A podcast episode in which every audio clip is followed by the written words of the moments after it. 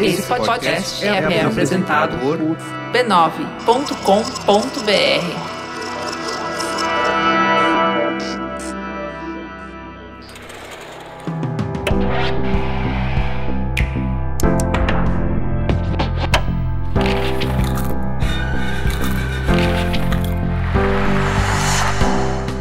Mamileiros e mamiletes, bem-vindos ao Mamilos Cultura, o nosso espaço de reflexões a partir de produções culturais. Eu sou a Cris Bartz. Eu sou a Juva Lauer e no programa de hoje vamos falar sobre a Bienal em São Paulo.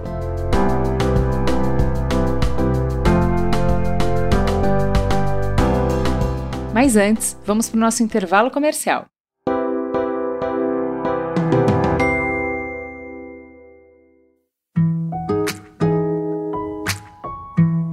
Há cinco anos transformamos o nosso sonho em projeto. O Mamilos virou também uma empresa. Com essa escolha vieram uma sucessão de desafios.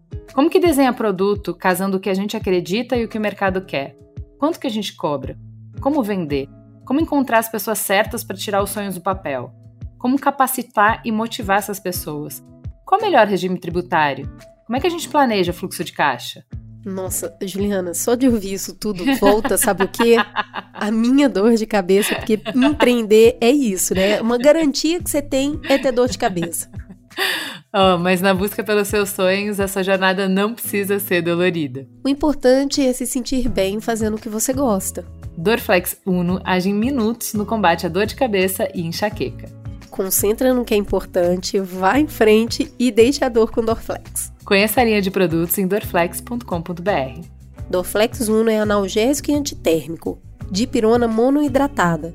Se persistirem os sintomas, o médico deve ser consultado.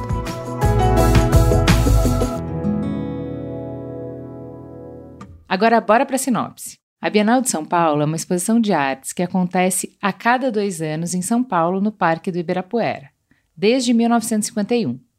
Ela é considerada um dos três principais eventos do circuito artístico internacional, junto à Bienal de Veneza e o Documenta, que acontece na Alemanha. A 35ª Bienal é intitulada Coreografias do Impossível e tem curadoria de Diane Lima, Grada Quilombo, Hélio Menezes e Manuel Borja Viléu. O projeto arquitetônico e expográfico é do Escritório de Arquitetura Vão, de 6 de setembro até meados de dezembro, será possível visitar cerca de 1.100 obras de 121 participantes de diferentes países. Nas palavras dos curadores, as coreografias do impossível nos ajudam a perceber que diariamente encontramos estratégias que desafiam o impossível. E são essas estratégias e ferramentas para tornar o impossível possível que serão encontradas nas obras dos artistas que estão expondo nessa Bienal. Mas aí você pode pensar, ah, nem em crise, eu tenho uma dificuldade com exposição, eu fico meio perdida, parece que eu não estou entendendo nada. Então eu acho legal destacar que a Bienal oferece visitas guiadas, não apenas explorando as obras em exposição, mas criando um diálogo com os visitantes, oferecendo ali uma genuína troca de conhecimento e de percepção. Você pode agendar a visita no site bienal.org.br. A Bienal tem ainda um audioguia com vozes de Dandara Queiroz, Isa Silva, Luanda Vieira, Renan Quinalha e Stephanie Ribeiro. Ele passa por 20 obras que compõem a mostra. Cada uma das faixas apresenta histórias relacionadas às obras e comenta os processos dos participantes. Também está disponível em língua brasileira de sinais. Os conteúdos podem ser acessados pelo site 35.bienal.org.br barra audioguia ou pelos QR codes disponibilizados nas legendas das obras selecionadas. Bom, já tem aí dois incentivos para ir, agora vamos para os nossos pontos de reflexão, Juliana. É, eu acho que a primeira coisa é isso, e, gente, para que serve um Bienal? Para que serve ao ser humano? Por que o ser humaninho iria lá? E eu vou trazer o meu ponto, por que eu gosto de ir. E para mim, qualquer contato com a arte é um exercício de autoconhecimento. Toda vez que eu vou numa exposição, numa galeria, ou mesmo assim eu estou observando um projeto arquitetônico, eu estou sempre buscando a síndrome de Stendhal, que é como é chamado o sentimento de ser arrebatado por uma obra. Eu acho que Muitas pessoas já devem ter passado por isso, eu não sabia que tinha nome, fiquei sabendo há pouco tempo, mas é aquele instante que você fica ali em pleno êxtase contemplativo. Você se sente muito emocionado, muito envolvido pela presença daquela beleza que você está olhando, ou seja, aquela súbita vontade de chorar. Você fala, meu Deus, o que está acontecendo comigo? Para mim, isso é uma ferramenta bem importante para que eu reconheça o que que me toca, por que que me toca, e isso me aproxima muito do que eu chamo sagrado, que é esse belo, estar em contato com o belo, com o que me arrebata, me aproxima do sagrado. Eu também encaro essas oportunidades como maneira de entender o mundo, porque para mim, cada arte é um pedacinho de história. História do, do seu tempo, do artista, de quem fez ali a obra, e isso vai expandir a minha percepção de mundo, né? Ver o mundo através do olhar do outro. E por fim, o desconforto, né? Tem lugares como a Bienal que eles me desconfortam, porque eu olho para aquele pedaço de história, para aquele tempo e não consigo encontrar lógica, me escapa referencial de beleza. Então, eu volto, revejo os meus padrões e isso me expande muito porque aumenta meu processo crítico, né? Porque eu gosto do que eu gosto. E eu gosto de levar as crianças, eu acho uma experiência incrível ver como eles se relacionam com cada obra. Até o próprio tédio de estar tá ali, tipo, por que, que eu tenho que olhar isso? Acho que isso rende conversas muito legais. E você, Juliana, o que, que te leva a ir numa Bienal, numa exposição? É, eu vou falar da Bienal, não de uma exposição qualquer, porque acho que é, é bem específico a Bienal, o tipo de coisa que ela vai te apresentar, né? É, eu não tenho uma conexão forte com arte contemporânea. Então, por exemplo, se eu for no museu como o Louvre ou sei, eu vou uh, ficar mais impressionada, mais tocada, vai conversar mais comigo do que, por exemplo, quando eu vou no MoMA, eu fui no de arte contemporânea de Lisboa, fui de Paris também. Todos os lugares que eu vou, eu procuro ir, mesmo eu não me relacionando. E aí eu queria falar um pouco sobre por que isso. Então, mais talvez para dialogar com quem nunca se sinta tocado, para falar, ah, tipo, já fui uma vez e não, não tem nada para mim ali, né? É, eu acho que, e, e, de novo citando Viviane Mosé, né, que a gente sempre está citando, essa educação da sensibilidade, essa expansão da sensibilidade, eu acho que é um dos trabalhos da vida, assim, é uma das coisas que nos faz hum, humanos. Então, parafraseando a Simone de Beauvoir, não se nasce humano, torna-se humano, né? Então, o fato de que uh, essas uh, obras contemporâneas muitas vezes não dialogam comigo, parece que tem mais explicação. A explicação é muito boa, mas a obra não me contou nada daquilo, não me provocou nada daquilo. Eu acho que toda vez que eu me exponho a isso, eu amplio o meu repertório. Eu observo e eu me observo observando a obra, entende? Uhum. E eu acho que isso aí vai ampliando da onde eu posso buscar para me expressar, da onde eu posso buscar uh, na hora que eu estou tentando explicar alguma coisa para alguém, na hora que eu estou tentando é, construir uma ponte com uma pessoa, eu tenho um repertório maior. Então, eu cresci sendo muito estimulada para o cognitivo. Então, ler, pensar, racionalizar. É, eu acho que me expor à, à arte contemporânea me desloca desse lugar, me provoca para outras coisas. E, e te provoca para um desconforto. Por que você iria para algo que te desconforta? Então, aí é isso, assim, eu acho que é mais ou menos, para mim, é mais ou menos como a provocação que eu faço para os meus filhos em relação à gastronomia, tá? Então, porque eu não gostei de quiabo com três anos, não quer dizer que com oito eu não vou gostar também. Porque eu não gostei de quiabo com o tempero da Cris, não quer dizer que eu não vou gostar do tempero da minha mãe. Né? Então, eu me relaciono com arte contemporânea desta maneira. Com 35 não falou comigo. Quem sabe com 38 fale? Tem, quem sabe com 41 fale? Quem sabe a vivência que eu tenho hoje conecte com pontos, né? Ou a exposição que estava no MoMA naquele dia não conectou comigo. Quem sabe a da Bienal conecta, entendeu? Então, eu acho que tem a ver com não se fechar para possibilidades. A gente é uh, metamorfoses ambulantes. A gente muda e com isso muda o nosso gosto, né? É isso aí. Eu acho também que é importante falar sobre essa Bienal, sobre a curadoria dela, né? E eu até chamei de quarteto que cura porque é a primeira vez que não tem um curador e sim quatro. E eu acho importante falar o nome dessas pessoas, porque isso vai ajudar a gente também a entender o que, que essa Bienal se propõe. Então tem a Diane Lima, que é uma querida, já veio no Mamilos algumas vezes, a gente gosta muito dela. Ela é uma mulher negra, homoafetiva, nordestina, ela é uma curadora independente, escritora e uma voz importante do feminismo negro no Brasil. A Grada Quilomba, que, né, acho que a maioria das pessoas que ouvem Mamilos conhecem, é uma mulher negra, escritora, psicóloga, teórica e é uma artista interdisciplinar portuguesa. Tem o Hélio Menezes, que é um homem negro também de Salvador, é um doutor em antropologia e ele atua como curador e crítico e pesquisador. E o Manuel Borja Viléu, que é um homem branco, historiador de arte espanhol e curador.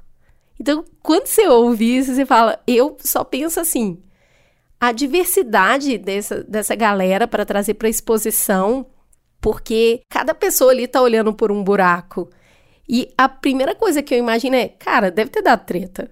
Não deve ser um processo fácil, né? Porque você está unindo ali gêneros, perspectivas, formações culturais diferentes numa mesma Bienal. E aí eu, só, eu, eu já fico feliz só disso existir. Que pessoas diferentes tenham sentado na mesa e, e debatido o que deveria ser visto nessa Bienal. Chegar num título, né, numa história para contar e decidir o que que compõe essa história. Só isso já eu já acho muito mágico, assim. É, eu acho que tem um ponto que de abrir, a gente conversou no Mamilos sobre funk, e a gente conversou no Mamilos que a gente gravou lá no Rio, no Rio See, sobre como é que a gente faz esse recorte do que é arte do que não é arte? E se são sempre as mesmas pessoas que vão definir o que, que é arte, deixa muita coisa rica de fora, né? Ao mesmo tempo que quando você traz outras pessoas e você vai trazer outras referências, a gente tem que educar o nosso paladar. Porque para quem só comeu comida brasileira, de repente vai comer uma tailandesa, acha muito estranho porque é o doce com salgado, é muita pimenta, as texturas são diferentes, então vai ter o estranhamento. Ou talvez a melhor referência seja o sushi. Pô, comer peixe cru, coisa doida, quem faria isso? Então, assim, eu precisei de três vezes provar o sushi sem gostar para gostar, e hoje eu, é uma das comidas que eu mais tenho desejo, né? Até porque não está no cotidiano, é uma coisa muito cara para comer. Então, eu penso da mesma maneira que é, a gente está sendo apresentado para outras coisas que talvez a gente não tenha repertório, que talvez a gente não tenha paladar. E aí traz essa tensão que a gente fala da arte como cada vez mais, né, quando a gente vai para o contemporâneo, cada vez mais distante das pessoas. Então, quando a arte está buscando o belo, é aquele impacto gigantesco que você não precisa de referência nenhuma, de educação quase nenhuma para você se conectar. Então, por exemplo, vamos para o grafite. Você olha aquilo na rua e você fica. É isso que você descreveu no início. Você fica tomado por aquilo, porque no meio da sua cidade, uma coisa gigantesca e bonita. É bonito. Ah, eu não gosto dessa estética. Cara, mas você não consegue negar que é bonito. E ele fala alguma coisa. Você não precisa ter educação para entender o que ele está falando. Eu acho que às vezes é, tem isso, da arte contemporânea ir para um lugar tão cabeçudo, questionador, que deixa muita gente de fora. Mas aí é o que eu falei no início, do esforço que você faz para buscar entender, para se enriquecer, para que você consiga usufruir disso, né? É, eu acho que o que é colocado, o que está posto como belo foi construindo ao longo de séculos. Teve uma construção de paladar do que é belo. Então, o, o, o nosso padrão que é eurocentrado, de beleza artística, é, foram muitos anos mostrando que aquilo ali é que é arte e que o belo é aquilo e que se vestir daquela maneira, se portar daquela maneira é o belo. Então ela está contextualizada. Só que ela está contextualizada ao longo de séculos, então ela se naturalizou. Mas não é que ela não precise de contexto, ela tem. E, e mais, né? Esse contexto é o que a gente está vendo agora, por exemplo, com a cultura coreana, de K-pop e de K-drama e ela tá sistematicamente entrando na vida das pessoas e daqui a pouco ela está naturalizada, mas ela foi construída, tudo é construído, não, não, não se nasce, a referência não se nasce do nada, né? Ela parte de parâmetros. Inclusive o grafite, que tem gente que hoje pode chegar do seu lado e falar: Isso está sujando a cidade. Isso não é arte. Então tem sempre esse essa é, é, ponto de partida de onde está vindo, né? E o que me arrebata, você olha para mim e fala qual é o seu problema, né? Porque não, não, não falou com você. Ah, o resultado dessa Bienal é que 80% dos artistas que estão expondo são não brancos. E aí, quando a gente fala não branco, a gente está falando de diferentes etnias também. Eu queria falar um pouquinho do que, que se vê nessa Bienal, porque eu acho que a gente pode aterrizar um pouquinho isso que está tão etéreo e que eu concordo com você vai exigir muito mais de você. Eu, eu falo isso abrindo ali, eu vou trazer como referência a obra de Daniel Lee, que é um artista não binário de origem indonésia e pernambucana. Quando eu falo isso, a aparência na sua mente já vai se formando de uma maneira criativa demais, né? É, logo que você chega, você se depara, uh, tá, tá num lugar bem amplo, na verdade, essa obra é uma instalação viva com flores e folhas que crescem e morrem ao longo do tempo. Então, dependendo do dia que você for, vai estar mais viva, mais morta. E quando você vê essa peça e lembra que a gente está falando de coreografias do impossível, que é achar estratégias de sobrevivência, então você está vendo ali uma ferramenta de tornar o impossível possível. Né? Essa natureza que fala, a gente vai resistir. Quando você sabe que é uma pessoa que tem essa origem e que se coloca assim na sociedade, você entende que ela vai precisar reflorescer muitas vezes. Então, eu acho que essa peça já abre os trabalhos assim de tipo, você vai ter que contextualizar. Contexto é tudo nessa Bienal, na minha opinião. E aí eu queria, eu, para dar um pouquinho mais de gosto, eu destaquei só algumas peças aqui que reforçam a minha narrativa né? Que cada pessoa que for vai ter a sua narrativa. É, eu acho que é muito difícil visitar essa Bienal uma vez só, por causa do tanto que ela te exige. Então depende do tanto que você está disposto a comer também, né? A experimentar sabores. Eu adorei que, que a gente foi no Met agora em Nova York e você virou e falou assim: caramba, mas isso aqui é um buffet, né? Eu tô comendo sushi com feijoada. E, e, isso também vai exigir uma digestão, né? A gente visitou no MET toda a parte histórica, para não falar assalto, das peças gregas e egípcias, e daí depois a gente foi para a parte de obras contemporâneas e modernas. E, e, é realmente é um pouco de tudo, né? E eu acho que isso traz até um pouco da expansão do para que serve um museu que pedaço de história eu estou te contando? A, o pedaço de história anterior te parece palatável, mas o atual não. Por quê? Porque tá difícil demais viver hoje. É difícil mesmo ser palatável. Então, eu vou destacar aqui a obra do Denilson Baniwa, que é um ativista indígena. A obra dele está questionando ali a percepção de tempo e de vida das pessoas não indígenas e das indígenas.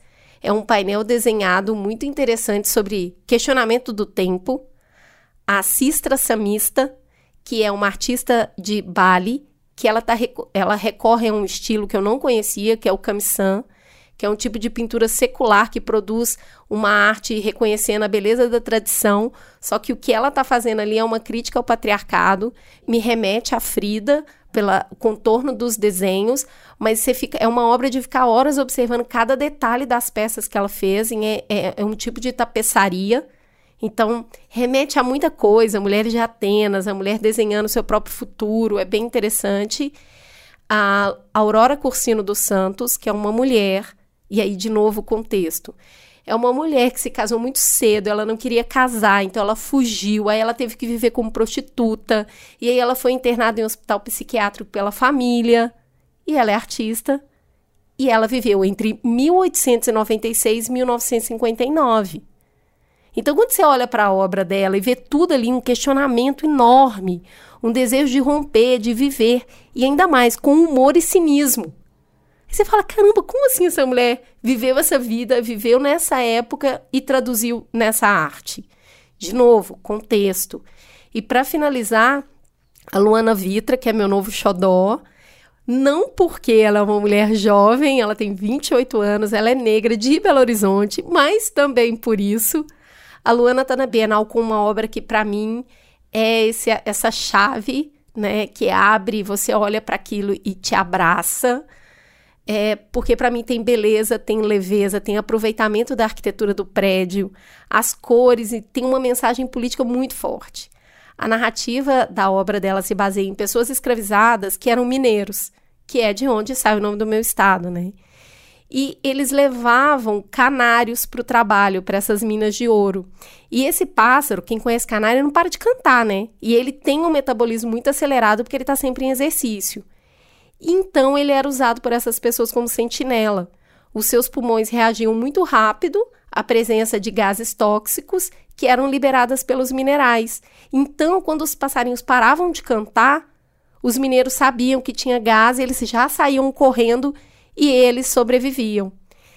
E aí é muito interessante pensar que a sobrevivência das pessoas ia significar a morte das aves.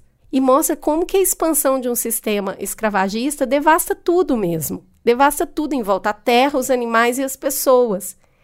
E ela traduz isso numa obra muito bonita. Para mim, ela conseguiu subverter a dureza do ferro, fazendo ele abraçar o ar, a liberdade, o mistério, a fé.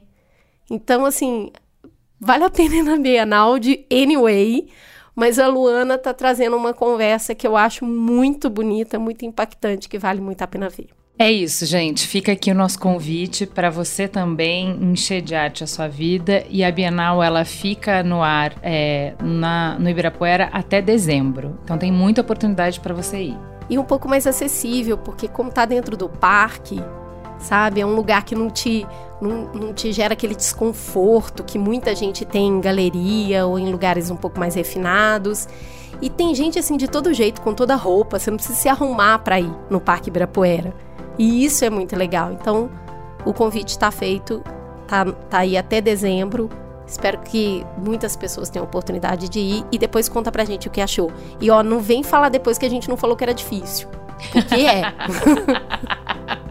um beijo, gente. Até semana que vem. Beijo.